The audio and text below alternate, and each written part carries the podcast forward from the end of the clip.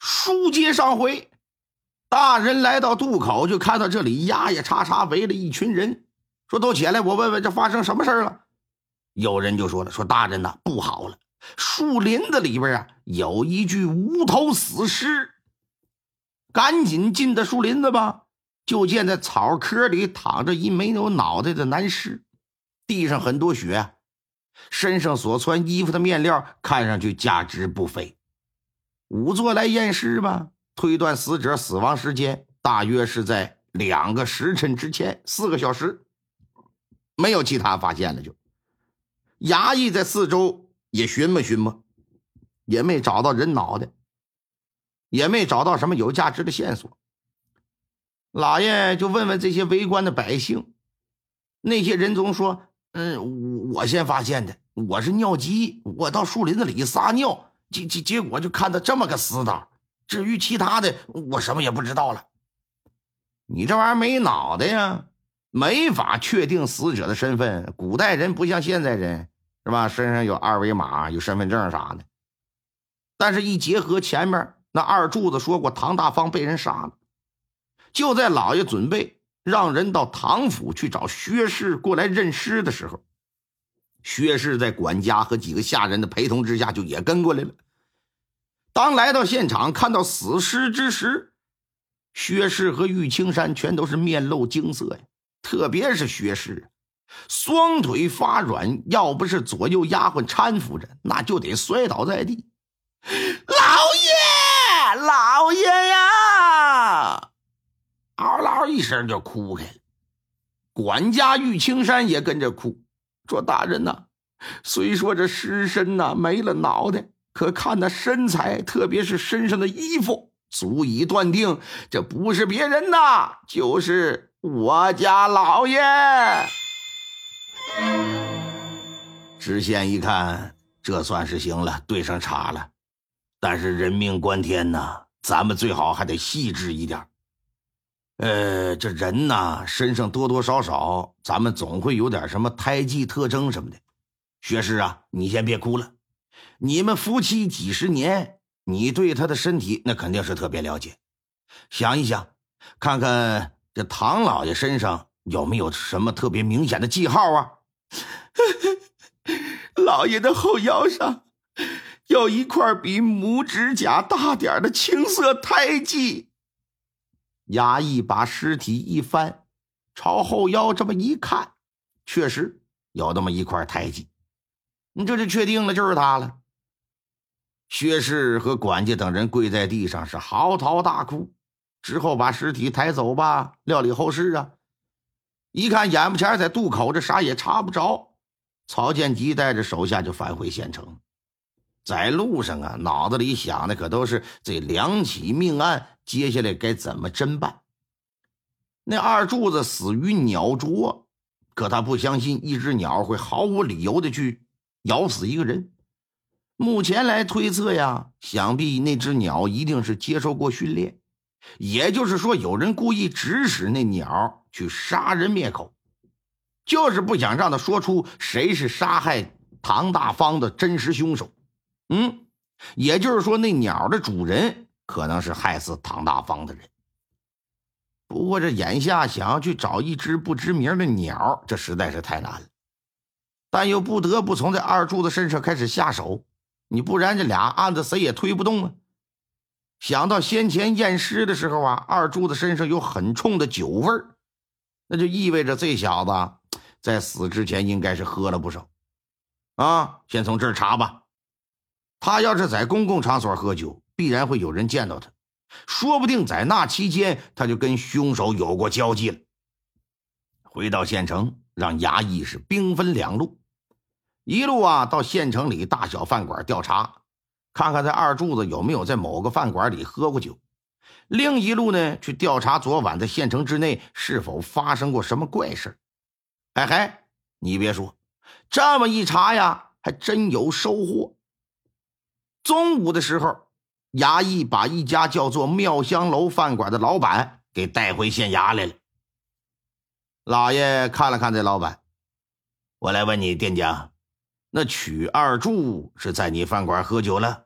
呃呃，回老爷是的，呃，在昨天晚上十点左右的时候，小人要关门，他突然来了，非要点菜喝酒。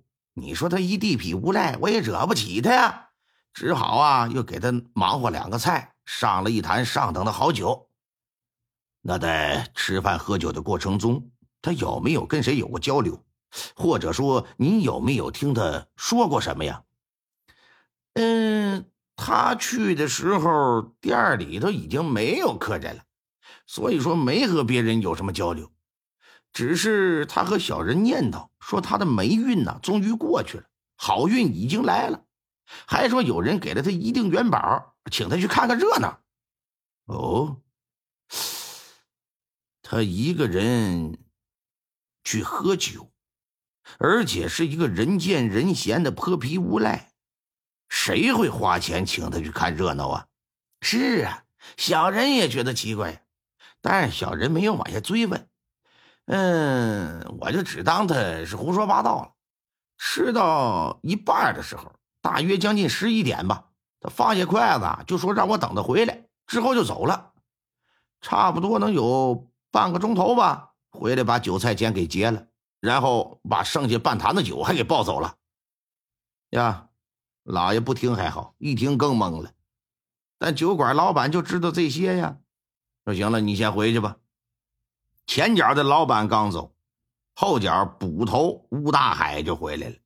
啊，说大人，汇报个情况。今天早上天刚放亮的时候，更夫三狗子在西街土地庙啊拐角处就看到福茶商行的老板贾山行。当时贾山行说是浑身是血，他可没看着这三狗子，但明显呐，这老板挺慌张，挺怕被人撞到，快步如飞的奔着自家方向就去了，一路上还不停回头回脑来回看。嗯，老爷一听就挺惊讶，难道说是这茶行的贾山行杀了唐大方不成啊？贾山行和唐大方那是非常好的朋友，人尽皆知啊。当年他们俩是一起来到洛阳安家落户做的生意，他们的关系县城里很多人都知道，更是被推崇为友谊之典范。若真是他所为，那可是让人惊掉下巴呀！说来，赶紧的传唤那贾山行，并且搜查他的家。下令之后，捕头带着人就赶到了贾府，不多之时就给带回来。假山行中等身材，也六十来岁，但这人看起来可是精神抖擞，看着一点也不像是过了花甲之年。呃，小人假山行拜见知县老爷。假山行，你为何要杀害你的好友唐大方？哎，老爷，您您说什么？小人杀了大方？不是你还能是谁呀？说。你昨晚干什么去了？呃，小人一直在家呀，大人。小人和大方是几十年的好友，这事儿县城里人尽皆知。您若不信，可以去访听访听。我怎么可能杀他呢？是不是搞错了？那我来问你：今日天明，天刚放亮的时候，有人在城西土地庙看到你身着一身血衣，你敢说你昨晚？没在土地庙附近出现，嗯，没有，呃，绝对没有。那你来看，这是什么？捕头把一件带血的衣服就给提溜上来。大人，这件衣服是从贾府中后花园一处隐秘的角落里边挖出来的。贾山行一看，则是满脸的骇然。这、这、这是从我家找到的？这还能有假吗？我带人搜查之时，你夫人一直在场，而且她说你昨夜一晚未归，是今天早上才回的家。唉，也罢，事到如今，再否认也没什么意义了。我承认，是我杀了唐大放。说，你为什么要杀他？为什么要杀他？我与他同年来到洛阳，也是同年开始做生意，可他的生意明显做得比我好，我因此心生嫉妒。时间久了，嫉妒就转化成了仇恨，最终我决定，我杀了他，我再想办法去霸占他的家产。